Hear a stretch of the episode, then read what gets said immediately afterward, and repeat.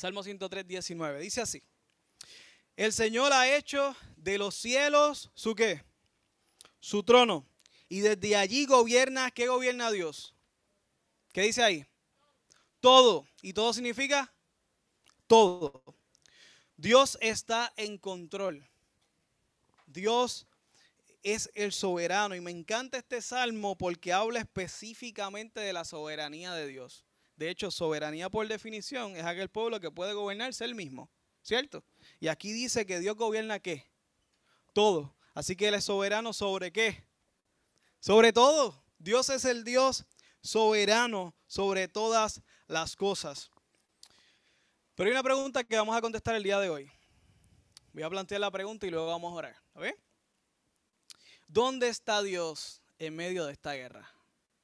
Habrá personas que se están preguntando eso. Hoy vamos a descubrir dónde está Dios. Y vamos a hablar un poco sobre dónde está Dios en medio de esta guerra. Vamos a orar. Padre, en el nombre poderoso de Jesús, Señor, venimos ante tu presencia.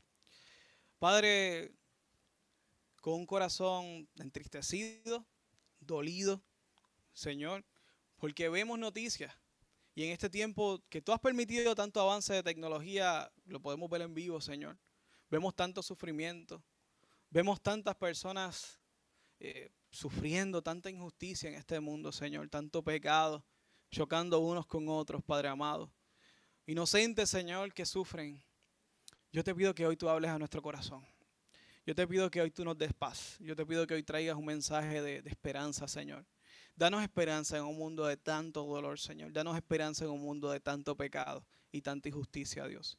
Habla a nuestras vidas hoy. Te lo suplicamos en el nombre de Jesús. Amén y amén. ¿Alguna vez usted se ha preguntado eso? Si se lo ha preguntado, no cuestione su fe. No significa que usted tiene menos fe. ¿Dónde está Dios? ¿Por qué Dios permite estas cosas? Es una pregunta legítima para una, una persona que sabe que Dios existe. Que sabe que Dios puede hacer algo. Sabe que Dios tiene el poder para hacer algo. La pregunta es por qué no lo hace. Y, y esta pregunta ha chocado mi mente no sé a quién más. Eh, y no pensaba predicar de este tema, pensaba predicar de otra cosa, pero el Señor me inquietó hablar de esto. Y hablar de otras cosas más que, voy a estar trabajando al, final. ¿no? Lo que está pasando en Rusia y en Ucrania, En Ucrania, pues, pues, pues, y también rusos están muriendo. Igual. Eh, y, los ucranianos los están invadiendo. Eh, es totalmente despreciable. ¿verdad? Y difícil. Y, no debe pasar en definitiva. Eh, y es un abuso de poder y, molesta. O a mí es lo único que me molesta lo que está pasando. La pregunta es, ¿por qué Dios no interviene? ¿Por qué Dios no hace algo? ¿Podría Dios hacer algo? ¿Tiene poder Dios para hacer algo? La pregunta es ¿por qué no lo hace? Yo he orado por Ucrania. ¿Usted ha orado por Ucrania? Yo he orado por Ucrania. Y mucho que he orado. Y Dios no hace nada. Vamos a contestar esta pregunta que es difícil para nosotros hoy. Y sí estoy consciente que me he metido en camisas de once varas. Pero con la ayuda de Dios que me llamó a, hablar de este tema, hoy Dios nos dará esperanza en nuestro corazón. Amén. No me dejes solo, ore por mí también porque estoy aquí. No es fácil. Bueno, para contestar esta pregunta, de por qué Dios no hace algo, por, qué pasa que, no hay una intervención de Dios divina, por qué no detiene toda esta guerra y las otras guerras del pasado. Tenemos que volver al principio de todo. Vamos a Génesis. Génesis eh, nos habla, antes de pasar a leerlo, Génesis nos habla y nos da un ejemplo de que Dios ama, pero también Dios da libertad. Dios nos ama y Dios nos da libertad. Vamos a leer Génesis 3, 4 y 5. Dice así. No morirán, dijo la serpiente, ¿se acuerdan? Respondió la serpiente a la mujer. Dios sabe que en cuanto coman del fruto, se les abrirán los ojos y sabrán y serán como Dios con el conocimiento del bien y del mal. ¿Qué hizo Adán y Eva? Comieron. Génesis 3. Me encanta ver la Biblia de esta forma. Hay, dos partes de la Biblia. Así está el Nuevo Testamento y el Viejo Testamento, pero en esencia, en la práctica, es la creación hasta Génesis 3. Y de Génesis 3 en adelante, el revolú del hombre por sus decisiones y cómo Dios nos va sacando y nos va librando una y otra y otra vez. Y promesas de lo que seguirá haciendo. Así me gusta ver la Biblia. Y así me gusta ver a Dios orar. Dios le dio libertad a Adán y Eva. Pregunto. Sí. Y uno se pregunta, ¿pero por qué Dios puso ese árbol allí? Primero que todo, ¿por qué Dios tenía que haber puesto un árbol allí? Si sabía que ellos podían desobedecer. Yo me he preguntado eso. Pues mira, por la misma razón que nadie se le ocurre elogiar a Adán como un hombre fiel. ¿Usted ha escuchado una predicación? La fidelidad de Adán. ¿Lo ha escuchado? ¿No? ¿Adán podía serle infiel a Eva? No. ¿Tenía la opción de haberle sido infiel a Eva? No, no, si no existía otra mujer. Dentro de lo que tenemos en el texto, no podemos inferir otras cosas. Pero ¿podía Adán haber sido infiel a Eva? No. Por eso no elogiamos la fidelidad de Adán, porque es que no tuvo la oportunidad de no serlo. ¿Cierto? Por lo tanto, no sabemos si es fiel o no es fiel. Pudo haber sido un hombre muy fiel, pero no lo sabemos. ¿Tenía opción Adán para no ser fiel? No. La única opción que tenía era ser fiel. Pero en su amor, Dios nos dio libertad para escoger. Voy a darle otro ejemplo. Y voy a contestar lo del árbol más adelante. ¿Cómo yo puedo demostrar que yo le soy fiel a mi esposa? ¿Cómo yo puedo demostrarlo? Estoy haciendo una pregunta, ¿verdad? Es una predicación rara, lo sé, pero tenemos que pensar. Estoy cuestionando su fe. ¿Cómo yo puedo demostrar que yo soy fiel a mi esposa? Simple, negándome a todas las otras mujeres que existen en el mundo, ¿cierto? Me encanta un amigo que en sus votos de, de boda la sacó del parque. Le dijo, yo no te estoy diciendo que sí solamente a ti, yo le estoy diciendo que no a todas las mujeres del mundo. Y yo, wow, es verdad. Porque eh, eh, ser fiel es estar con una sola persona. La forma de yo demostrar a mi esposa es tener la opción de serle infiel, pero no serlo. Y ahí demuestra mi fidelidad. ¿Se entiende esto hasta aquí? ¿Por qué Dios puso ese árbol? Definitivamente porque tenía que conocer la obediencia de Adán y Eva. Si no ponía el árbol y todo era peaches and cream, no había ninguna opción de que Adán y Eva le fueran desobedientes. No había. No había. Tuvo que poner un árbol. Darle una instrucción. Poner un límite para poder probar su fidelidad. Y la probó.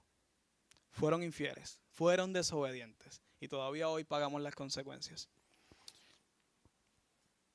Vamos a leer otra historia. Quiero ver a Jesús en, esta, en esto del tema de la libertad. Y vamos a leer en Marcos 10, que es el próximo que tenemos. Marcos 10, vamos a leer esta historia famosísima del joven rico, ¿se acuerdan? El joven rico. Eh, los que no han leído, aquí está, va a estar por primera vez. Vamos a leer el 17 al 22. ¿okay? Vamos a ver a Jesús ejecutando esta oportunidad de ser o no ser infiel, de, de ser o no ser fiel. Dice así, el 17. Cuando Jesús estaba por, em, por emprender su camino a Jerusalén, un hombre se le acercó corriendo se arrodilló y le preguntó, maestro bueno, ¿qué debo hacer para heredar la vida eterna? Y Jesús le dice, ¿y por qué me llamas bueno? Preguntó Jesús. Solo Dios es verdaderamente bueno. Pero para contestar a tu pregunta, tú conoces los mandamientos. No cometes asesinato, no cometas adulterio, no robes, no des falso testimonio, no estafes a nadie, honra a tu padre y a tu madre. Y él le dice, maestro, respondió el hombre, he obedecido todos esos mandamientos desde que era joven. Y aquí una parte bien importante. Dice así el 21. Jesús miró al hombre y sintió un profundo amor por él. Pregunta, ¿Jesús sabía lo que él iba a hacer después? Claro, es Dios. Jesús es Dios, él sabía, pero aún así lo miró y le amó. ¿Y después qué pasó? Hay una cosa más que tienes que hacer, que no has hecho, dice Jesús. Anda, vende todas las posesiones que tienes, entrega el dinero a los pobres y tendrás tesoros en el cielo. Después ven y sígueme. Palabra importante en el reclutamiento de Jesús. Sígueme. Al oír esto, el hombre se puso contento, deseoso por seguir a Jesús, corrió y vendió todo lo que tenía porque no tenía otra opción y siguió al maestro. No, se fue triste porque era mucho lo que tenía. Tuvo Jesús. ¿Le dio Jesús la, opción a este hombre para escoger? Sí. La misma opción, la misma oportunidad que le dio a Mateo. ¿Qué le dijo Jesús a Mateo en su discurso de reclutamiento? Se le acercó y le dijo, sígueme. Ah, pero Jesús no le dijo que dejara todo. Lo que pasa es que Mateo era recolector de impuestos. En esa mesita de, colectar impuestos había mucho dinero de sus hermanos, de sus hermanos eh, judíos. Y si él se paraba de esa mesa, si él paraba de ese conteo de impuestos, iba a perder su, su trabajo. ¿Y Mateo qué hizo? Se paró y siguió a Jesús. La Biblia no nos cuenta que él volvió a ser colector de impuestos. Él dejó todo lo que tenía, igual que lo que le pidió al joven rico. Pedro, ¿qué pasó con Pedro? Pedro era qué? Pescador. Y precisamente en la pesca más grande de su vida. No había tenido otra jamás una pesca tan grande. Y pececitos en la barca significaban chavo en aquel entonces, ¿ok? Esa esa era su vida y en su pesca más grande, su fama, iba a tener fama con el pescador, el mejor pescador. Bueno, tuvo un poco de ayuda de Jesús, un poco. En la pesca más grande. La fortuna más grande que pudo haber tenido en su vida. ¿Qué le dijo Jesús? Sígueme. ¿Qué hizo Jesús? ¿Qué hizo Pedro? Tomó la opción de seguir a Jesús. Lo mismo que al joven rico. No que Jesús fue más fuerte con el joven rico. le dio la opción, pero el joven rico escogió darle la espalda a Jesús. Jesús lo amó y lo dejó ir.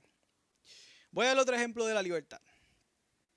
Esto un, ejemplo un poco fuerte, pero, pero yo creo que vamos a entenderlo mucho mejor. Una esposa y un esposo, ¿ok? Un esposo y un esposo. Ella lo respeta más que Sara Abraham, que ha leído esa historia sabe cuánto Sara respetaba a Abraham. Lo escucha, lo escucha todo el tiempo, lo apoya en todo. ¿Cuántos no quisiéramos algo así por lo menos? Siempre ha sido, él siempre le ha sido fiel. Siempre. Nunca ha llegado tarde a su trabajo, ni de su trabajo a la casa, y nunca le ha dado ni chispa de, de duda de que le puede ser infiel. Ella lo respeta, lo apoya, lo escucha. Ok, pero hasta ahí. ¿Se aman? Ella lo ama. Hasta ahí. Ok, pero yo te digo esto ella le da por la mañana el dinero que necesita para la gasolina en el día y no le da más. Ella le dice, mira, esto es lo que tienes de gasolina, no, puede, no puedes tener más. Ella le, le cuenta el tiempo del trabajo a la casa, llama a la oficina, salió, sí, pues, y si llega a la tarde, pelea. ¿okay? Ella eh, le conoce todos sus passwords y le verifica el teléfono todo el tiempo para ver qué está pasando por ahí, por esas redes. Y para colmo le tiene un GPS pasó un, caso hace poco por ahí, en el carro para saber dónde está. Yo no, yo no dije nada, lo que lo de arriba sigue siendo igual, lo escucha, lo apoya. Pregunto yo, él la ama a ella. Ahora la cosa es difícil, ¿no? Porque no sabemos. él es fiel a ella.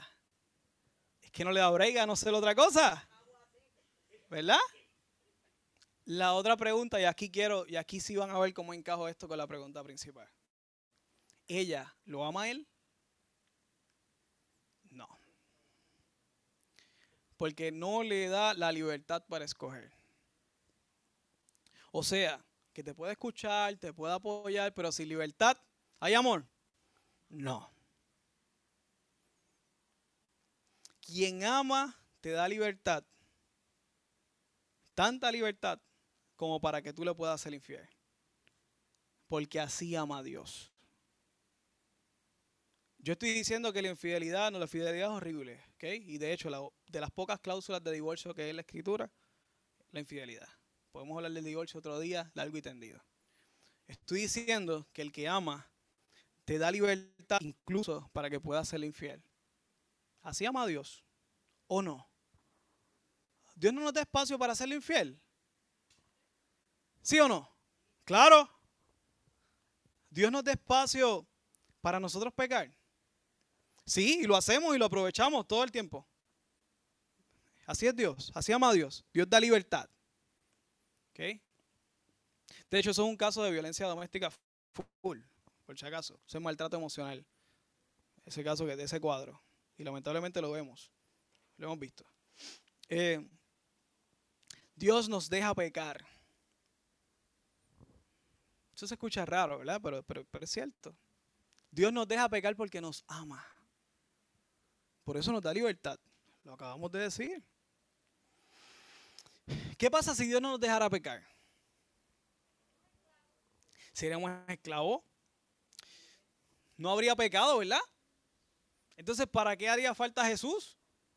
Porque Él murió por el pecado, pero es que no había pecado nada por qué morir. Obviamente me vienen otras preguntas. Eso no pasó. Tenemos una sola realidad, que sí podemos pecar porque Dios nos ama. Pero si no fuera así, no pudiéramos demostrarle a Dios cómo amamos a Dios. Dios nos deja pecar porque Él nos ama. Si no nos dejara pecar, si no tuviéramos la opción de escoger por ese árbol, volviendo al, ejemplo de Génesis 3, no tuviéramos la oportunidad de demostrarle obediencia. Tenemos la opción de, amar, de pecar para poder demostrarle con nuestra vida y nuestros actos de que le amamos y le obedecemos y de que no queremos pecar y de que queremos adorarle con nuestra obediencia. Hasta ahí, ¿se entiende esto? Vamos a amarrarlo a la primera pregunta, no, se preocupe, vamos a llegar. Amar a Dios es obedecer a Dios. Amamos a Dios obedeciéndolo. La forma que le demostramos a Dios amor es obedeciéndolo. Sí, hay un verso que dice amesen unos a otros, perfecto, pero aún eso es un mandamiento. si tú amas a los, otros, y es una forma de demostrarle amor a Dios, es un mandamiento, así que estás obedeciendo a Dios y amas a otros. Porque Dios te ama, te manda a que, lo, que los ames, ¿no? Así que amar a Dios, dice Juan 14, 21, la primera parte. Los que aceptan mis mandamientos y los obedecen son los que me aman. Solamente esos son los que me aman. Los que aceptan mis mandamientos, aceptar sus mandamientos es un paso bien importante y luego que lo aceptas, obedecerlo. ¿Okay? Aceptar qué es lo más que te conviene en tu vida. Perfecto, está chévere lo del amor, está chévere lo de la libertad, pero ¿por qué Dios no hace justicia con Ucrania? ¿Por qué Dios no hace justicia con el inocente? Pues vamos a hablar de justicia, ¿sí?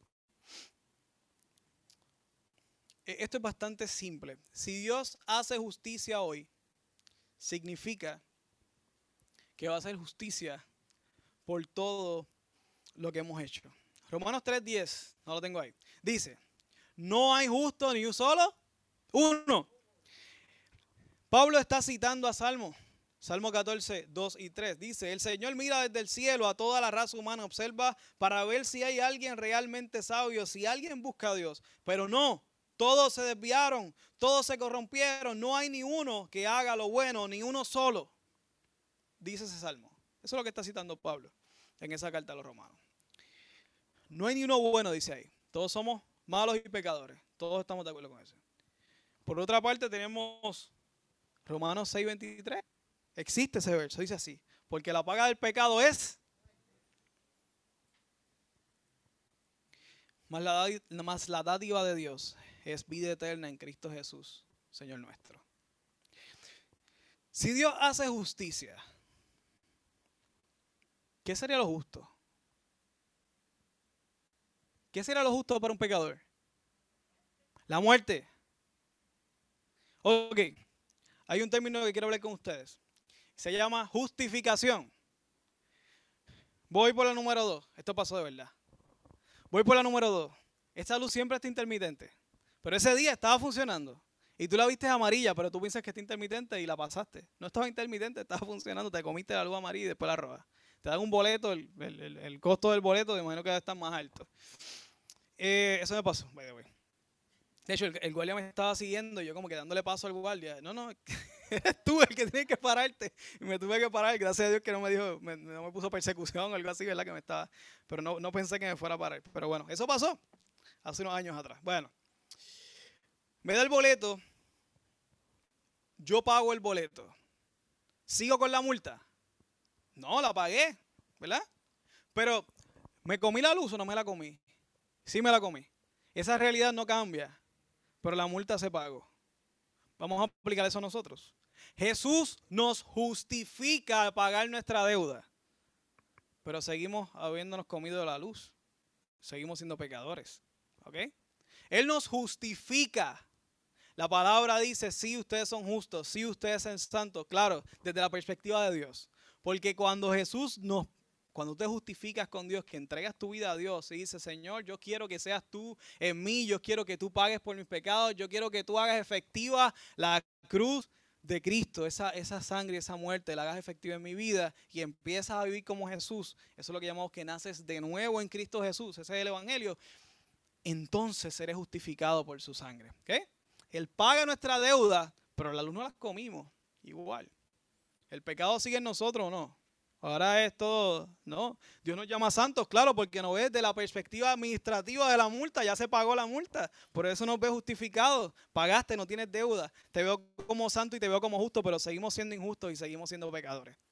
Usted lo puede testificar con su propia vida, yo no tengo que convencerlo por eso. ¿ok? Yo estoy convencido de la mía. Pedir justicia a Dios pedir que Dios haga justicia en todos los sentidos, Dios es un Dios que es espíritu.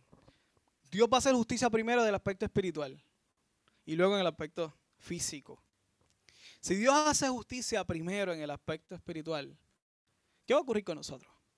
Bueno, los que estamos justificados administrativamente, ya tenemos la multa pagada.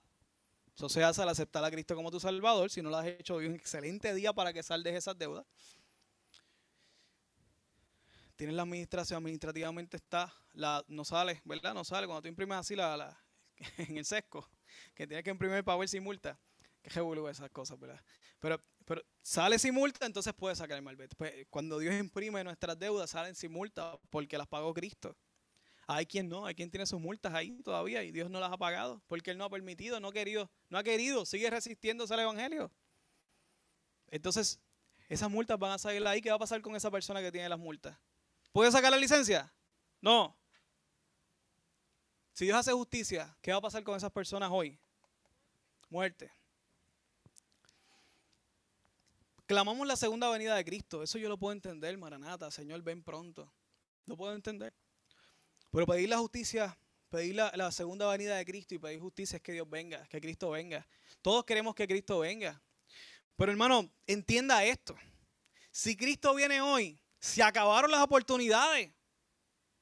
Por eso la palabra dice, busca a Dios mientras pueda ser hallado. El día para encontrarse con el Señor es hoy. Si hoy viene Dios y hace justicia, si hoy se aparece Cristo y hace justicia y da su juicio, ya no hay oportunidades para tus papás para que se conviertan a Cristo, tus vecinos, tus hijos. Se acabaron las oportunidades. Clamamos para que Dios venga. Eso está chévere. Pero el mismo Dios espera Dice la palabra en 2 de Pedro 3.9. El Señor no retarda su promesa, según algunos la tienen por, por tardanza, sino que es paciente para con nosotros. Espera dentro de esa libertad que tenemos, abusamos y usamos. Él espera por nosotros. ¿Para qué? No queriendo que ninguno perezca, sino que todos procedan al arrepentimiento. Todos. Y yo cojo la palabra del Señor en serio. Dice todos. Él quiere que todos lleguen al arrepentimiento. Él murió por todos, no por algunos. Murió por todos. Hasta por eso que puedes estar pensando que, dudas de que si Él murió por ellos. Si gracias a Dios nosotros no somos Dios, porque dejaríamos un montón, por default, un montón de gente no iría al cielo, por default. Pero Dios le da oportunidad a todos. Y cuando dices todos, es todos. Dios quiere salvarlos a todos. Así que si hablamos de justicia, Dios retiene su justicia. Si hablamos de justicia, Dios está esperando que todos lleguen al arrepentimiento.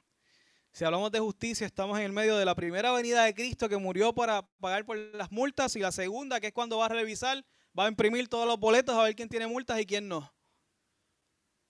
Eso es lo que estamos pidiendo cuando venga, que venga justicia. Pero Dios mismo está esperando para que cada vez más tengan oportunidad de arrepentirse. ¿Ok? Esa es la voluntad del Señor. Todavía no hemos contestado a la pregunta, yo sé. Vamos a eso. ¿Dónde está Dios? ¿Dónde está Dios en medio de una guerra? ¿Qué nos da libertad para nosotros hacer lo que queramos hacer? Dentro de esa libertad, hermanos, eh, la usa su libertad y usa ella. Y tenemos consecuencias de nuestros actos.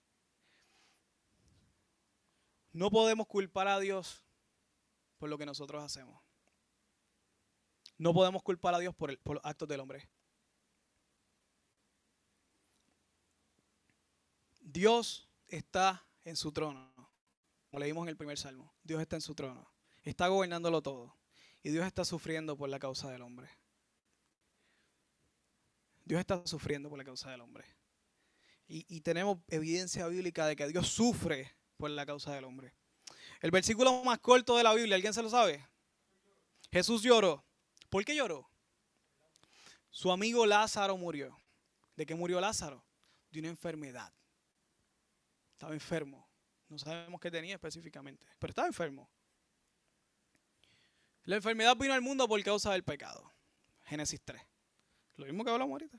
Y lo sabemos porque la palabra dice que cuando, y vamos a ver ese verso ahorita, que en el cielo no habrán enfermedades, no habrán sufrimientos.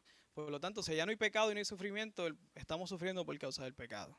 Eso lo podemos inferir. Por la consecuencia del pecado, Jesús lloró. El verso más corto, Juan 35.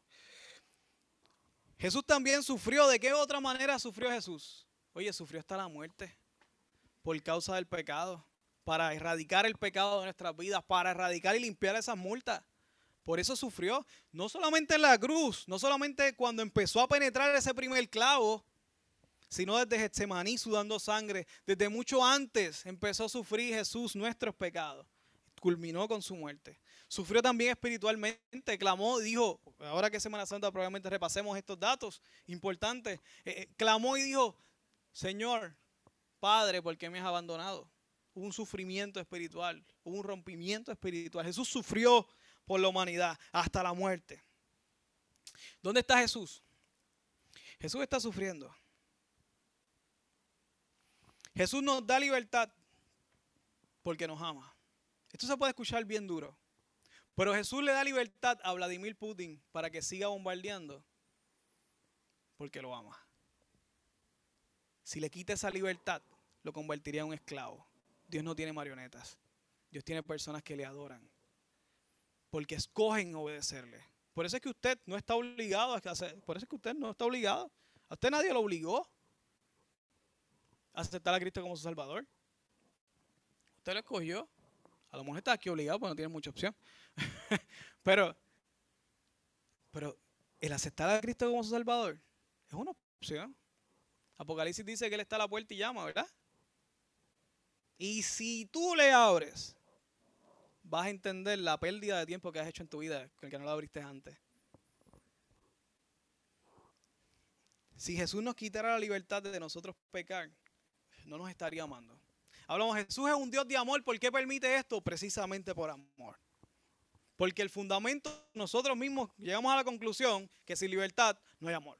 Entonces no puede ser un Dios de amor si no hay libertad.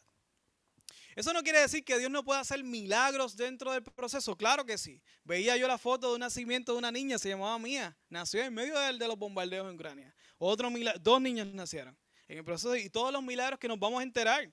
Esto no, van a escuchar milagros que Dios está haciendo, cosas grandes dentro de la gran guerra. Dios lo va a hacer porque ya lo ha hecho en el pasado. Hay estados que han declarado días de oración y han visto especialmente guerra, eh, muchos datos, les puedo compartir después sobre esos datos, cosas milagrosas que ocurrieron cuando el pueblo se puso a orar. Claro que Dios puede hacer milagros dentro del proceso, pero la voluntad del hombre, por amor, Él no la puede quitar. Pero pregunto yo, ¿dónde está Dios? Y por otra parte, ¿Dónde está la iglesia? ¿Acaso Cristo es Dios y nosotros somos el cuerpo de Cristo? Pues nosotros somos parte de lo que Dios vino a hacer en esta iglesia, en este mundo. Sí, cierto. Somos embajadores de Él. ¿Dónde está el Padre? En su trono. ¿Dónde está el Hijo? Al lado de Él. ¿Y dónde está Dios Espíritu Santo? Aquí. ¿Dónde está Dios? Aquí está Dios. La iglesia es el cuerpo de Cristo. La iglesia es Dios manifestándose en la, Dios puede hacer milagros por su cuenta, claro, yo le puedo decir muchos. Cómo Dios trabajó directamente Él conmigo. Pero Dios nos llamó a nosotros a hacer sus manos, sus pies, sus ojos, su boca, sus brazos. Abrazar, consolar. Dios nos llamó a nosotros a hacer eso. Él es la cabeza, Él es el mandante en jefe. Y nosotros somos su ejército de salvación. ¿Te suena eso? Salvation Army. Ejército de amor. Somos nosotros su ejército. ¿Cuál es el reino de Dios? ¿Se acuerdan cuando Jesús entró en un pollino que estaba todo el mundo tirándole palmas en el piso? ¿Hacia dónde iba? Hacia el, hacia el templo. ¿Con qué vino Jesús? Con un batallón de hombres fuertes, no con pescadores. Que le había dicho, ustedes van a ser pescadores de hombres. El ejército de Dios, el ejército de salvación de Dios son pecadores de hombres. Somos un ejército de amor que queremos conquistar el terreno de los corazones del hombre pecador para su gloria y convertirlos de enemigos a amigos de Dios. La iglesia es el ejército de amor de Dios. Y somos nosotros los que estamos llamados a conquistar el terreno y ser más agresivos que Putin con su obsesión con el poder, su locura, más obsesionados con eso. Que seamos apasionados por conquistar corazones, conquistar terreno de los corazones de un pecador y que sea arrepentido como yo. Que se convierta de pecador a pecador arrepentido. De llevar las buenas nuevas del Evangelio. Nosotros somos el ejército de salvación del comandante del jefe, que es nuestra cabeza, que es Cristo, que es Dios. ¿Dónde está Dios? Dios está en la iglesia. Dios está en cada una de esas personas que da esos enfermeros dando tres, cuatro turnos. Ahí está Dios. Dios está en las, personas que ayudan a los que necesitan. Dios está rescatando personas. Los, los, doctores, Dios son los bomberos, Dios está en cada una de esas personas dando la milla extra y más por bendecir y salvar las vidas de otros. Dios está.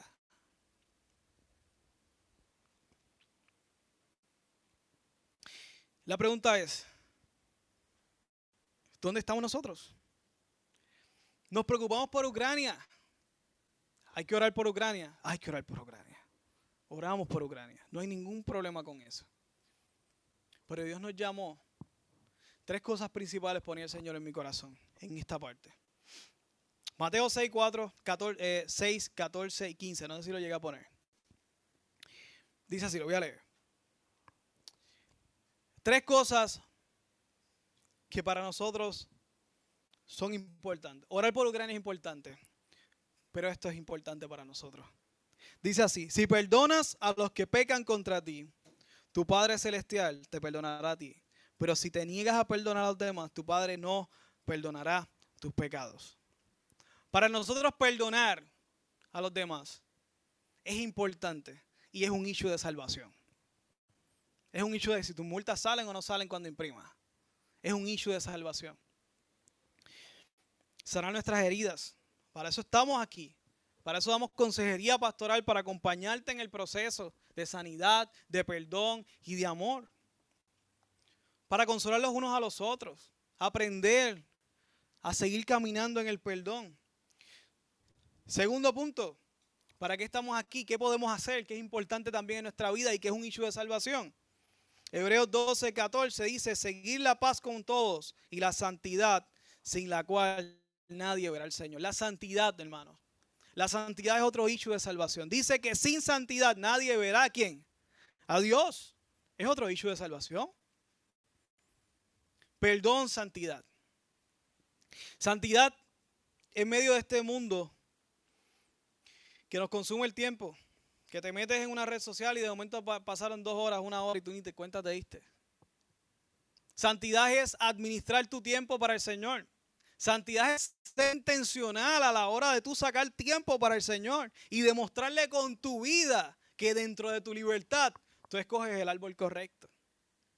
Que dentro de tu libertad tú escoges por Él que dentro de tu libertad de tiempo tú escoges por Él. Y de esa forma tú demuestras a quién tú adoras y a quién tú sirves.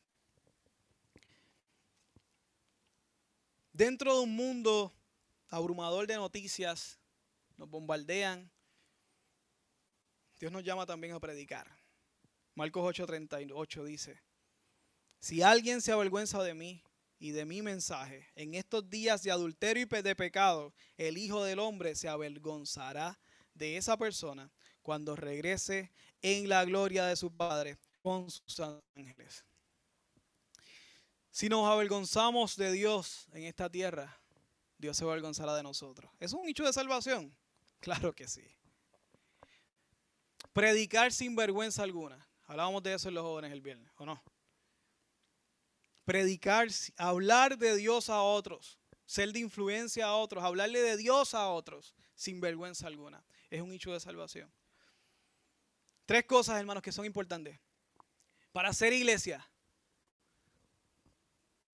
como hablamos, nosotros somos la representación de Dios en esta tierra. ¿Queremos saber dónde está Dios? Pues pregúntate dónde tú estás. Precisamente esa pregunta le hizo a, le hizo a Adán, ¿se acuerdan? Después de aquella decisión, Dios le preguntó a Adán, ¿dónde tú estás? Y él dijo, me escondí porque me avergoncé porque estaba desnudo. Y por ahí continúa la conversación. Al hijo de Adán, Caín, le pregunta, ¿dónde está tu hermano? A Pedro le pregunta, Pedro, ¿me amas? Después de, haberlo Pedro negado. ¿Dónde estamos nosotros? ¿Amamos a Dios con nuestra vida? Hay que hacer nuestra parte. Hay que orar por Ucrania. Claro que estamos, vamos a orar por Ucrania. Pero nosotros también tenemos que ser, que ser sal y luz en esta tierra. Tenemos un papel, un rol que tenemos que, que cumplir. ¿Dónde estás tú? El mundo se duele por el pecado. El mundo se duele por el pecado del hombre y de la mujer. ¿Qué estamos haciendo para libertar al pecador de su pecado? ¿Se entiende eso? Es que se convierte en un pecador redimido. Seguirá pecando. Pero cuando imprima, sus multas no estarán. Su vida va a ser transformada, va a ser nacido de nuevo. Su vida va a cambiar por completo. Y creo que tenemos una nube de testigos aquí que puede decir amén. Amén.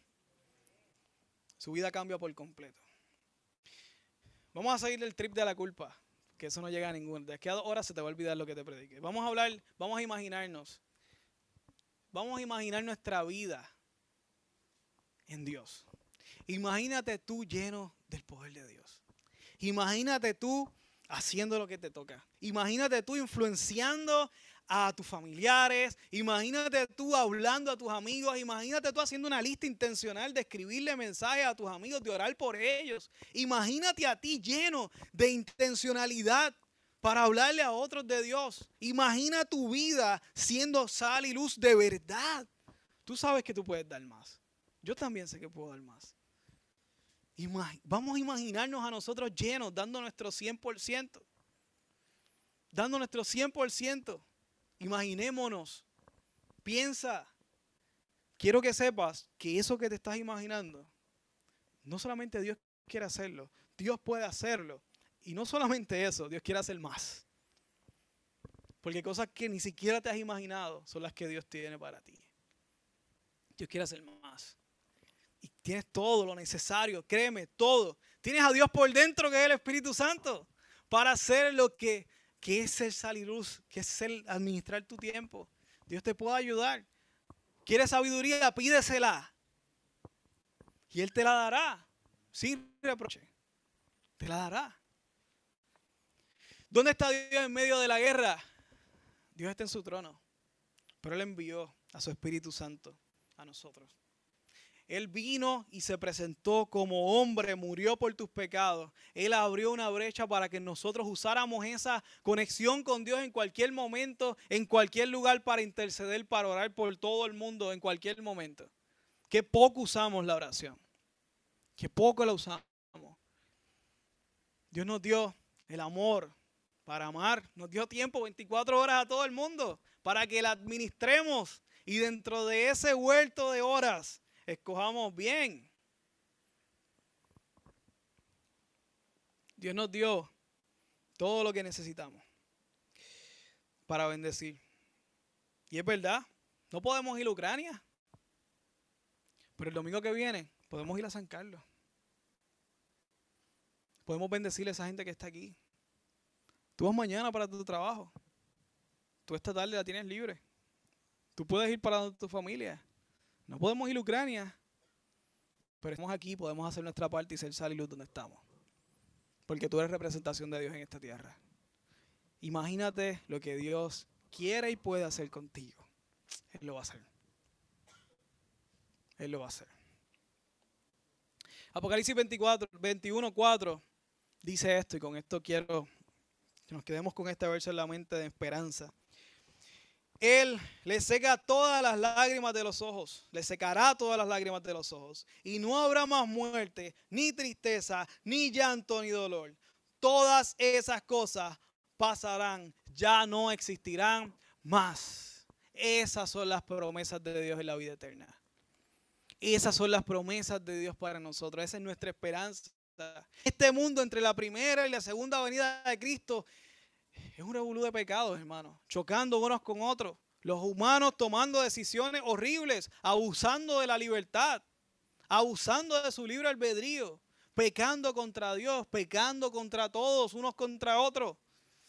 Pero ya, cuando venga Jesús en su segunda venida, ya no habrá más dolor. Ahí tendremos una oportunidad para estar con Él. En esta tierra vamos a sufrir. Tendremos aflicciones, dijo Jesús. Pero ¿qué dijo más? Confiad. Él ha vencido al mundo. Y por causa que Él venció al mundo, Él pagó nuestras deudas. Y porque pagó nuestras deudas, nosotros podemos ser justificados. Y cuando impriman ese papel de multa, que salga todo limpio y podamos llegar a su presencia. Vamos a orar. Vamos a orar. Yo no tengo nada más que añadir el día de hoy.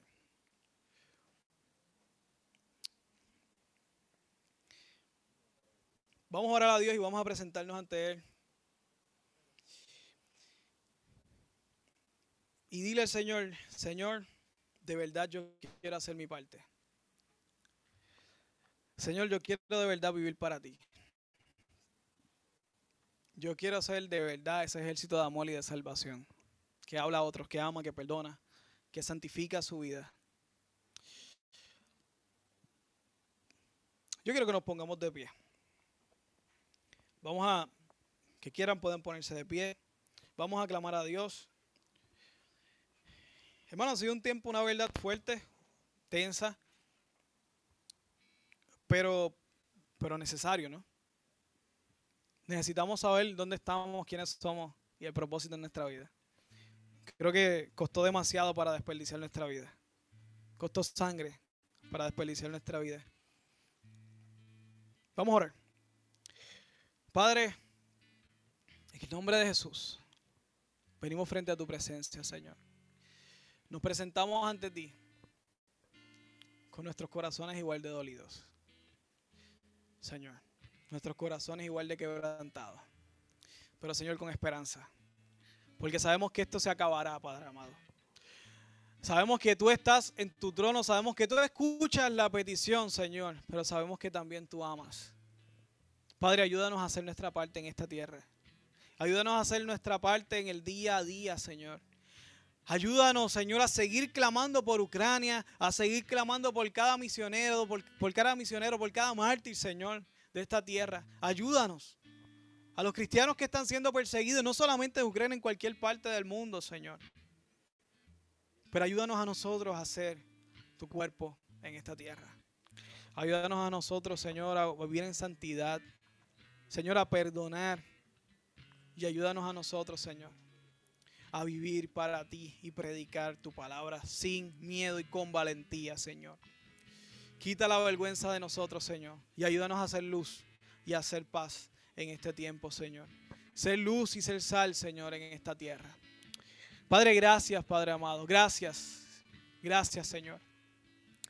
En esta hora ahí quiero que dejes tus ojos cerrados. Si ya tú tienes tus multas limpias, yo te pido que intercedas por los que no. Y yo te pido que donde estás, si tú hoy quieres Que Dios limpie tus multas. Si tú hoy has entendido, si el Espíritu Santo hoy ha tocado tu corazón y has entendido por fin el por qué hay que rendir tu vida a Él, yo te pido que tú levantes tu mano y vamos a orar por ti. Que tú hagas una señal para saber que, que quieres entregar tu vida al Señor. Los que están por Zoom, que espero que estén conectados en comunión orando. Yo igual te pido que de alguna forma nos dejes saber por el chat, nos escribas en privado, le escribas a la persona que te envió el link de Zoom y, le digas yo quiero, yo quiero aceptar a Cristo, yo necesito limpiar mis multas. Y hoy yo quiero que tú consideres, que tú consideres darle ese paso de una vez y por todas y empezar a transformar tu vida, empezar a nacer de nuevo y conocer tu propósito en esta vida. Padre, Bendito sea tu nombre, Señor. Padre, respetamos y glorificamos tu nombre por tu soberanía, Señor. Tú gobiernas todo en esta tierra. Tú nos amas, Señor. Gracias por tu amor. Gracias por tu libertad. Y gracias por todo lo que has hecho en nuestra tierra, Señor. Bendecimos tu nombre y te damos gracias en el nombre de Jesús. Amén. Dale un aplauso al Señor.